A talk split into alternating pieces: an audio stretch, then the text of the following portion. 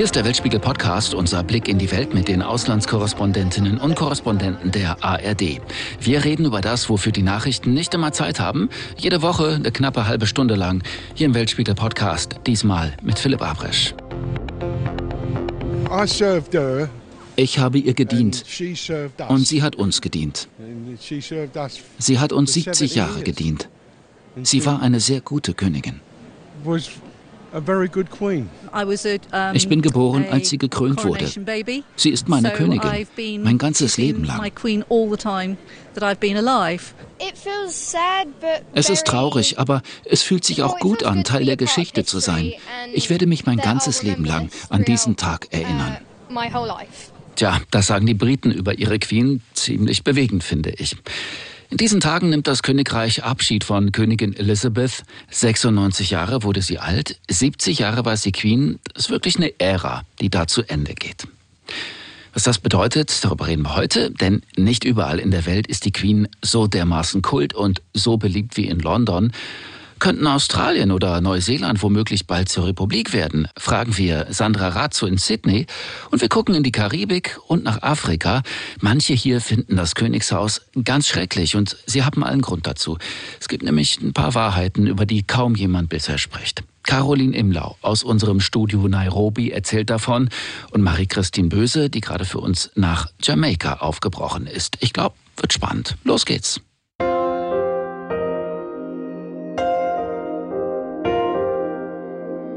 Fangen wir an in Australien. Sandra Razzo aus dem Studio Singapur. Hi Sandra. Hallo. Studio Singapur müsst ihr euch vorstellen, wer da als Korrespondent oder Korrespondentin ist, der hat ein riesiges Berichtsgebiet von Myanmar im Westen bis weit in den Pazifik.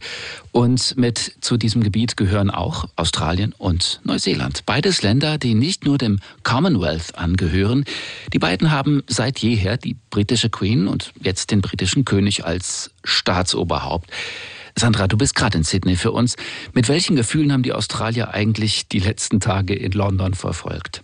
Ich glaube, das hat sich gar nicht so sehr davon unterschieden, wie auch Deutsche das vielleicht verfolgt haben. Denn da ist eine Königin gestorben, mit der ganze Generationen groß geworden sind. Also sie war einfach immer da für alle. Also natürlich hat man sie nicht in der Familie gehabt, aber durch die Fernsehbilder war sie einfach immer präsent. Nun ist sie tot. Dazu diese ganzen Bilder von Glanz und Gloria und prunkvolle Paläste, breite Alleen und eine Königsfamilie, die ja so ganz ihre eigenen Probleme hat. Ich glaube, schon allein deswegen bleiben viele einfach dran, egal ob sie nun Monarchisten sind oder nicht. Hm. Ich fand es ja beeindruckend, welche O-Töne man da gestern gehört hat am, entlang dieser Prozessionsstrecke. Das waren ja sehr emotionale O-Töne. Was würdest du sagen, würden die Australier, die ja die Queen als Staatsoberhaupt hatten, würden die sich ähnlich äußern? Das hängt sicherlich von der Generation ab. Also es gibt ältere Australier, die das ganz sicher tun würden und die auch eine große Bewunderung für die Queen haben. Sie war ja 16 Mal in Australien, ist also immer wieder durch das Land gereist, war das Staatsoberhaupt und hat auch eine enge Beziehung zu Australien. Ihr Sohn Charles übrigens auch, der war auch schon 16 Mal da und hat sogar mal ein halbes Jahr lang äh, an einer Schule hier in, der Nähe von Melbourne nicht studiert, aber er ist dann ein halbes Jahr zur Schule gegangen. Also es gibt da eine traditionell eine traditionelle Beziehung des Königshauses nach Australien, die auch doch schon sehr ins Persönliche geht. Aber man muss auch sagen, es sind nicht die ganz, ganz großen Emotionen. London ist nun mal 17.000 Kilometer weit weg und mir ist schon aufgefallen, als das Thronjubiläum war, es gab ganz viele so offizielle Veranstaltungen, wie jetzt auch, zu ihrem Tod. Es gibt natürlich auch Menschen, die immer mal wieder Blumen niederlegen, aber es, die ganz großen Emotionen, die werden zumindest öffentlich nicht dargelegt. Mhm. Die Queen war 16 Mal in Australien, King Charles auch. Ich glaube, du warst viel öfter da, richtig? Nein, noch nicht ganz so viel, mhm. aber schon recht oft. Mhm. Sag mal, hilf uns auf die Sprünge. Wie kommt es überhaupt dazu, dass Australien bis heute zur britischen Krone gehört, Neuseeland auch? Das ist ja eine Verrücktheit der Geschichte im Grunde. Das ist ganz äh, sicher so, das kann man so sagen. Und das hängt natürlich mit dieser besonderen Königin zusammen. Es gab eben jahrzehntelang ja jetzt keinen Wechsel auf dem britischen Thron. Und ganz sicherlich hätte man die Frage früher schon mal gestellt, ähm, ist es jetzt nicht einfach äh, mal gut mit äh, der Monarchie und einem Monarchen oder einer Monarchin, die so weit weg sitzt, hat das noch was mit den Lebensverhältnissen zu tun? Und da war eigentlich immer die Antwort, na ja, solange Queen Elizabeth II. da sitzt, äh, solange stellen wir das Ganze nicht in Frage, solange ist das eben so. Sie hat ja auch große Verdienste und viele Menschen bewundern einfach ihre Art, die ja schon so ein bisschen aus der Zeit gefallen scheint. Also, dass man so sehr sich in den Dienst einer Sache stellt und auch das Persönliche beiseite schiebt, das ist ja überhaupt nicht mehr so, dass das ganz viele Menschen so sehen, sondern man stellt sich eher seinen ganz individuellen Gefühlen und Bedürfnissen. Und das hat diese Queen nicht getan. Und dafür haben sie viele bewundert. Und deswegen hat man das Ganze auch nicht wirklich in Frage gestellt. Und dann muss man natürlich sagen, viele Menschen in Australien und Neuseeland, die fühlen sich einfach auch Großbritannien einfach sehr, sehr verbunden. Und da gehört die Königin, gehört einfach auch immer dazu. Man muss auch wissen, viele junge Australier äh, und auch viele Neuseeländer, viele Junge, bei denen ist es üblich, dass sie nach der Schule ein Auslandsjahr overseas machen und eben ganz, ganz oft in Großbritannien. Also das ist ein, oftmals eine einfach ganz große Verbundenheit, die da zum Ausdruck kommt. Und das hat noch nicht mal unbedingt was damit zu tun, dass die Leute zwangsläufig Royalisten sind. Mhm. Spielt der Monarch denn im Alltag der Menschen irgendeine Rolle oder im öffentlichen Leben?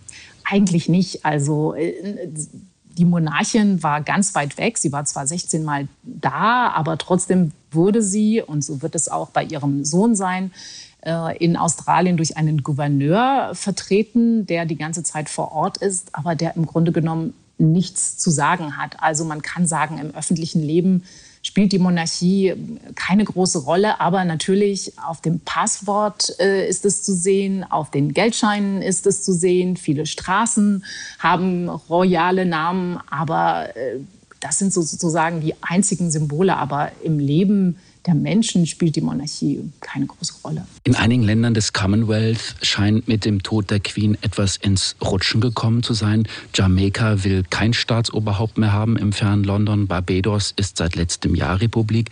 Was hört man eigentlich aus Australien? Es ist im Moment ganz zwiespältig. Das ist ganz interessant zu beobachten. Wir hatten ja gerade erst im Mai die Amtseinführung einer neuen Regierung und diese Regierung, die hat sich ganz klar die Frage der Republik auf die Fahnen geschrieben. Und der Premierminister Albanese hat unter anderem einen Staatssekretär für Republikfragen eingesetzt. Also er hat dieses Zeichen gesetzt. Wir wollen diese Republik. Aber nicht sofort, sondern er hat immer angekündigt, wir wollen das in einer zweiten Amtszeit. Und dass diese Frage jetzt auftaucht, das kommt für ihn auch so ein bisschen zur Unzeit. Deswegen biegelt er die Frage so ein bisschen ab und sagt, jetzt trauern wir erstmal und jetzt stellen wir nicht das Gesamte in Frage. Das ist auch eine Frage des Respekts. Und man muss dazu sagen, dahinter steckt noch ein ganz anderes Ziel. Er hat nämlich zwei Volksabstimmungen vor sich, die er durchziehen will sozusagen. Und die Republikfrage ist eigentlich erst der zweite Schritt. Der erste Schritt soll nämlich sein, dass es einen Verfassungszusatz geben soll, in dem es heißt, dass die Rechte der Indigenen in Australien gestärkt werden. Und das ist ein Schritt, der schon ganz, ganz lange überfällig ist. Und um das nicht zu gefährden, will man die Republikfrage jetzt nicht zu sehr nach vorne ziehen, auf den Tisch ziehen. Aber sie stellt sich einfach. Also sie ist omnipräsent, das merkt man schon. Sven Lohmann, unser Cory in London, hat vor ein paar Tagen mit Ed Owens gesprochen, Historiker, über Australien und das Commonwealth. Und das sagt er dazu. Der Verlust von Australien würde die Monarchie sehr beschädigen. Wenn das größte Land auch den König als Staatsoberhaupt loswerden will, ja, das würde zu erheblicher Unruhe im Commonwealth führen. Uh, ja, spannend. Wer sind denn die Leute, die aus Australien gerne eine Republik machen wollen, Sandra? Das sind ganz unterschiedliche Leute. Also auf der einen Seite ähm, natürlich Menschen, die sagen, wir haben uns als Nation einfach weiterentwickelt. Wir sind nicht mehr das Land, was aus einfach nur aus britischen Einwohnern hervorgegangen ist, sondern wir sind ein kraftvolles, multiethnisches Land. Und äh, das muss sich eben auch darin zeigen, dass wir eine Republik sind und nicht irgendeinen Monarchen mit einem ausländischen Pass haben, der von London aus, wenn auch nur symbolisch, das Staatsoberhaupt ist. Und dann muss man natürlich auch dazu sagen, eine große Mehrheit der indigenen Bevölkerung, der Aborigines, die schauen derzeit oder auch schon ganz lange befremdlich auf diese Institution Monarchie, weil sie auch für all das steht, was sozusagen Australiens dunkle Geschichte ausmacht, nämlich dieses koloniale Erbe, von dem sich auch die Queen nie losgesagt hat. Also insofern gibt es durchaus auch hier indigene Stimmen und nicht nur grünen Politiker, die sagen, wir können das nicht nachvollziehen. Ihr mögt da um eine Queen trauern, aber für uns ist sie einfach auch Repräsentantin eines Systems der Unterdrückung, unter dem wir jetzt auch heute noch leiden. Lass uns mal über Neuseeland reden. Neuseeland ist in vielen Dingen ein total progressives Land, hat eine sehr junge Regierungschefin. Stehen die Neuseeländer nach wie vor zur Krone? Ich wäre ja nicht überrascht, wenn das das erste Land ist, das Republik werden will. Also ich wäre da vorsichtig. Einerseits ist Neuseeland natürlich progressiv. Das äh, wird vor allem durch diese sehr junge Premierministerin deutlich. Aber das ist nur die eine Wahrheit, denn es gibt in Neuseeland auch viele, viele Menschen, die noch sehr, sehr traditionell eingestellt sind und die sich auch der britischen Krone und dem britischen Erbe sehr verbunden fühlen. Also bevor die das aufgeben, ich denke, da wird noch eine ganze Zeit äh, vergehen. Außerdem steht auf der politischen Agenda der Premierministerin, da stehen jede Menge andere Sorgen, die die Menschen gerade haben. Und da ist die Republikfrage gerade nicht so ganz oben. Sie hat sich selbst dazu geäußert und sie hat gesagt, also klar, das Thema ist auf der Agenda, aber ganz sicherlich nicht sofort. Das wird sicherlich noch zu ihren Lebzeiten passieren, aber da sie erst Anfang 40 ist, äh, ist da mutmaßlich noch ein bisschen Zeit. Also ich denke, Neuseeland wird da auch sicherlich erstmal auf den großen Nachbarn Australien schauen, was da so passiert. Aber es wird mit Sicherheit nach dem Ende der Trauerphase noch mal heftig darüber diskutiert werden. Mhm. Lass uns doch noch mal über die Aboriginal Community sprechen. Beide Länder haben große Communities, Australien, Neuseeland, und die haben sicherlich besonders gelitten unter der Kolonialzeit und der britischen Krone. Was werfen die eigentlich dem Königshaus vor und was würden die sich wünschen für jetzt die neue Ära, die angebrochen ist unter einem neuen König?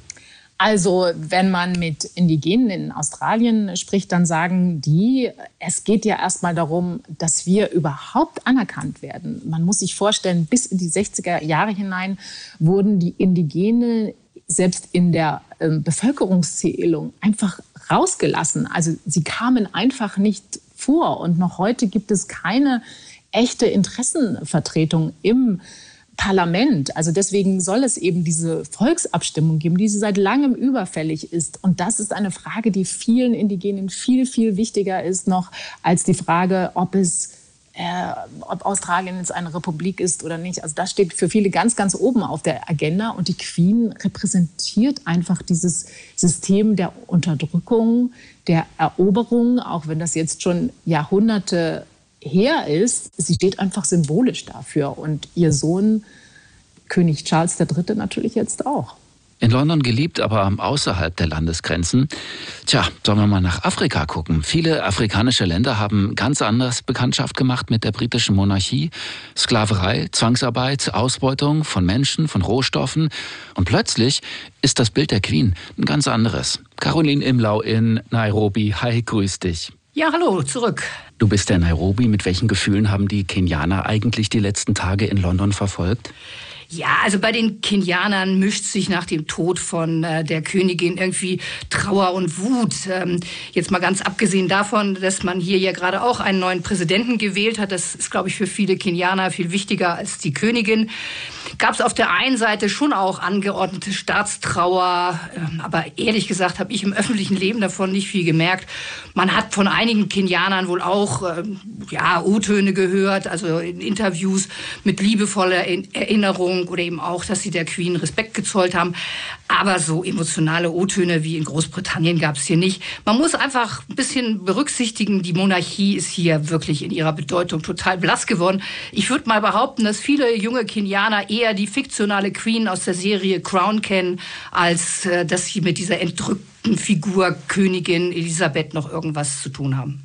Lass uns mal zurückgucken. Kenia hat ja eine besondere Beziehung zur Queen. Hier hat Königin Elizabeth damals erfahren, dass ihr Vater gestorben ist, dass sie nun selber Königin ist. Das haben viele Kenianer sicherlich auch nicht vergessen, oder? Das ist ja sozusagen Teil ihrer Regentschaft. Ja, das war natürlich ein legendärer Moment. 1952 in der Treetop Lodge, da ist sie als Prinzessin ins Bett gegangen und als Königin wieder aufgewacht. Das erzählt man sich schon auch noch heute daran, erinnern sich auch noch viele Kenianer. Aber ich glaube, für die meisten ist dann doch viel gegenwärtiger das, was eben nicht zuletzt auch symbolisch durch die, das, was zwei Jahre später passierte. Da ist nämlich diese selbe Lodge von Mau Mau-Kämpfern, also die Kämpfer, die den, gegen den Kolonialismus gekämpft haben, abgebrannt worden. Die ist zwar später wieder aufgebaut worden, aber insgesamt, glaube ich, hat man dann doch mehr die Gräueltaten britischer Soldaten im Gedächtnis während des Aufstands der Mau Mau äh, von 1952 bis 60.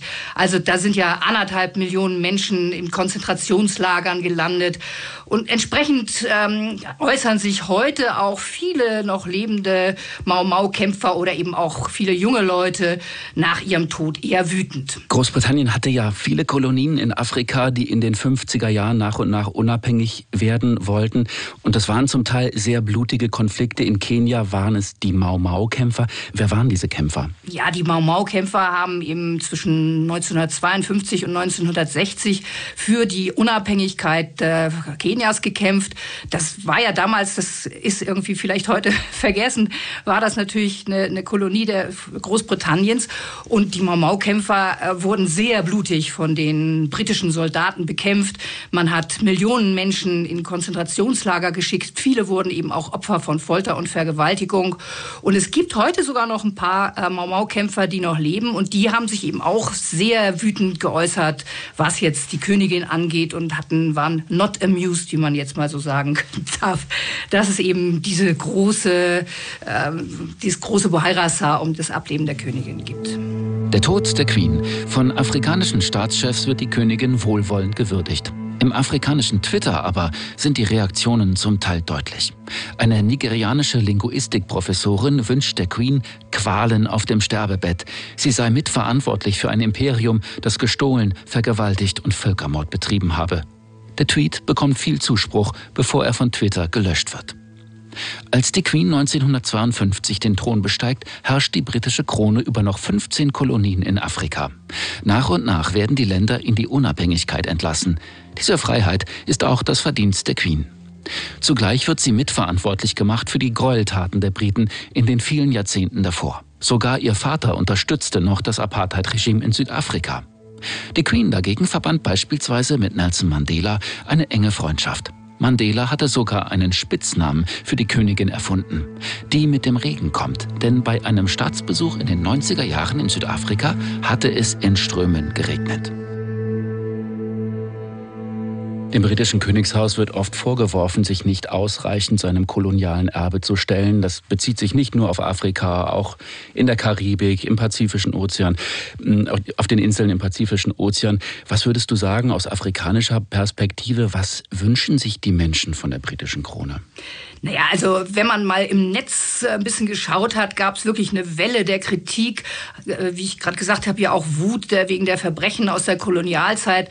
Viele junge Leute kritisieren scharf, dass die Königin eigentlich auch nie zu der kolonialen Geschichte Stellung genommen hat. Sie nutzen jetzt den Moment, um Aufmerksamkeit äh, zu erzeugen, ähm, im Sinne von diesem Unrecht, das ihren Eltern und Großeltern widerfahren ist. Man muss ein bisschen wissen, in den Schulen war natürlich natürlich lange auch noch Kolonialzeit, äh, sozusagen der Erziehungsstil ähm, äh, prägte den Erziehungsstil. Und deshalb hat dieser blutige Teil der Geschichte ähm, dort eigentlich auch überhaupt nicht stattgefunden. Und eigentlich kommt das jetzt erst so ein bisschen, also lange war die Königin doch noch so was wie eine Ikone und jetzt erst langsam ändert sich der Blick darauf. Und deshalb kommen jetzt auch die ersten Forderungen in Richtung äh, Reparation und Anerkennung dieser Gräueltaten. Der Blick auf die Queen und das Königshaus durchaus ambivalent aus afrikanischer Perspektive. Die Königin eine Ikone, aber eben nicht nur. Was würdest du sagen, was kommt jetzt auf König Charles zu? Welche Aufgaben warten auf ihn in Afrika? Also es könnte gut sein, dass er viel mehr offene Kritik ähm, bekommen wird als Elisabeth. Elisabeth hatte ja schon noch so ein bisschen dieses ähm, 70 Jahre Regentschaft und also einen gewissen Respekt. Den muss sich der ähm, König sicher erstmal erarbeiten. Und wahrscheinlich kommen bald auch, wie gesagt, schon Forderungen auf ihn zu, dass man die Verbrechen Großbritanniens auch endlich anerkennen müsse, die in verschiedenen Ländern in der Kolonialzeit hier eben passiert sind. Auch Reparationszahlungen für die Zeiten der Sklaverei Stehen im Raum. Und auch nicht zu vergessen, die Diskussion um die Herkunft so mancher Kronjuwelen wird wahrscheinlich Fahrt aufnehmen. Äh, da gab es ja auch unter anderem den größten Diamanten aller Zeiten, der eben offenbar ähm, aus Südafrika stammend dann bei der Königin gelandet ist. Die hat den ja auch bei der Krönung getragen. Kann sein, dass man auch sowas zurückfordert.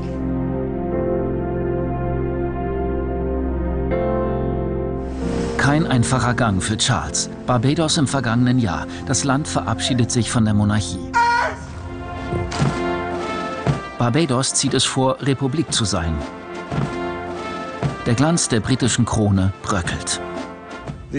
Für sie wird es nun ein Neuanfang sein. Prince William und Kate im Frühjahr bei den Untertanen auf den Bahamas, in Belize und auf Jamaika. Die Reise ist ein peinlicher Reinfall für das Königshaus. Sklaverei während der Kolonialzeit, die Monarchie nicht mehr zeitgemäß. Viele haben keine Lust mehr auf ein Staatsoberhaupt im fernen London. Jamaikas Präsident sagt es William vor laufenden Kameras. Wir wollen uns lösen. Wir wollen unabhängig sein. Tja, die Karibik. Sprechen wir mal drüber mit Marie-Christine Böse. Seit heute in Jamaika für den Weltspiegel. Marie-Christine, wie ist dein erster Eindruck? Wie ist der Tod der Queen in Jamaika aufgenommen worden? War das Großthema? Das ist schon ein Thema in den Zeitungen, im Radio und derzeit eben vor allem, was kommt jetzt für Jamaika? Also soll das Land den Tod der Queen zum Anlass nehmen und sich komplett lösen von der Krone? Ähm, Im Straßenbild sieht man ansonsten Flaggen auf Halbmast. Es wurde ja eine zwölftägige Staatstrauer ausgerufen, was auch für Kritik sorgt, weil viele das total überzogen finden.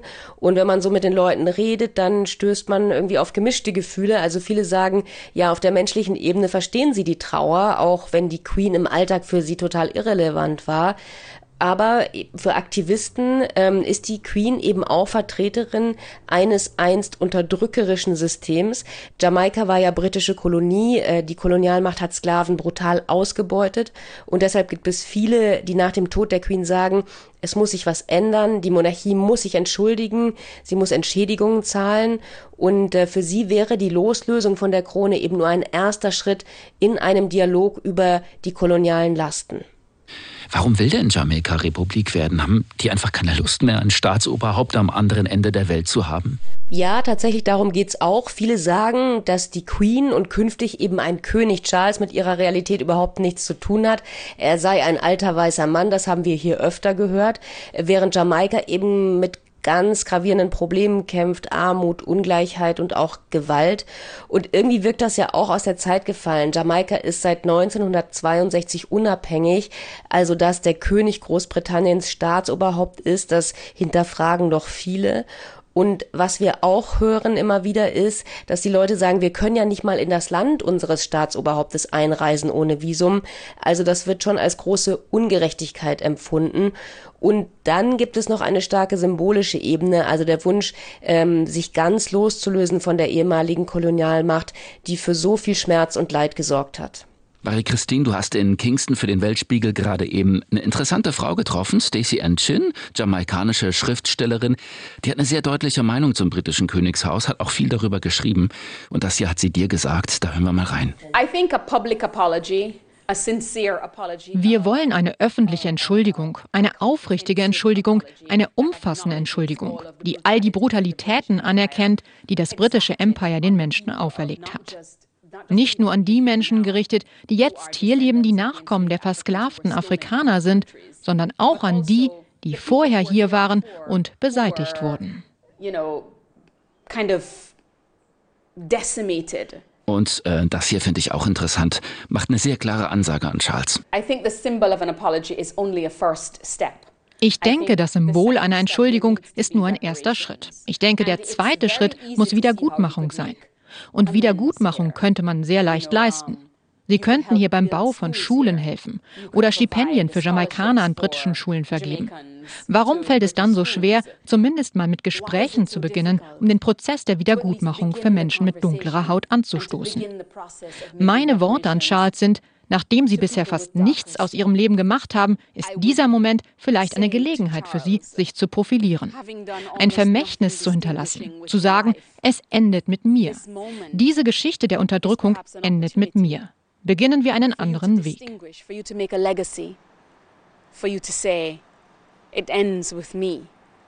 This history of oppression ends with me. Let us begin a different road. Marie-Christine, was würdest du sagen? Was würde sich ändern für den Otto-Normal-Jamaikaner, wenn das Land eine Republik wäre? Oder wäre das nur rein symbolisch? Klar, das wäre ein Symbol, ein Symbol der Emanzipation, aber es ist eben auch mehr, denn es macht ja einen Unterschied, ob das Staatsoberhaupt die Lebensrealität und Probleme der Menschen im Land kennt oder eben tausende Kilometer entfernt sitzt. Und es könnte eben auch der erste Schritt sein auf einem längeren Weg, den Aktivisten und Intellektuelle in Jamaika versuchen anzustoßen. Es geht ihnen eben um einen Dialog auf Augenhöhe. Einige sagen, Charles habe jetzt eben eine Chance, Dinge zu ändern, das Verhältnis zu Jamaika zu verbessern, sich ernsthaft zu entschuldigen, über Entschädigungen zu reden. Und es gibt da Hoffnung, aber eben auch Zweifel. Und den Schritt zur Republik, den sehen viele als Anfang. Ja, danke euch, Marie-Christine Böse, Caroline Imlau, Sandra Razzo. Heute einmal um die Welt von Sydney über Nairobi nach Jamaika. Das war's von uns vom Weltspiegel Podcast und jetzt seid ihr dran. Wie denkt ihr über das britische Königshaus? Kult oder unnötiger Quatsch? Muss sich die Monarchie ihrer Vergangenheit stellen? neu erfinden? Was meint ihr? Schreibt's uns in die Kommentare. So, und ich mache noch ein bisschen Werbung für unsere Fernsehsendung. Sonntag 18.30 Uhr sind alle drei unserer Korrespondentinnen mit dabei. Marie-Christine aus Jamaika. Und bei Caroline und Sandra geht's mal nicht um die Queen in London, aber um andere starke Frauen. Caroline war in Guinea-Bissau, wo auf den Inseln einzig und allein Frauen das Sagen haben und die Männer sich fügen müssen. Ja, auch das geht. Und Sandra war für uns in Vietnam. Geht um Brauthandel, um Frauen, die sich wehren müssen gegen Zwangsverheiratung mit Männern in China. Einschalten, Sonntag, 18.30 Uhr. Und Montag ist dann wieder Queen, Staatsbegräbnis. Wir senden live den ganzen Nachmittag aus London. So, das war's. Und wenn euch unser Podcast gefallen hat, lasst uns gerne ein Like da. Darüber freuen sich Nicole Böhlhoff, Alex Berge, Philipp Weber und ich, Philipp Abresch.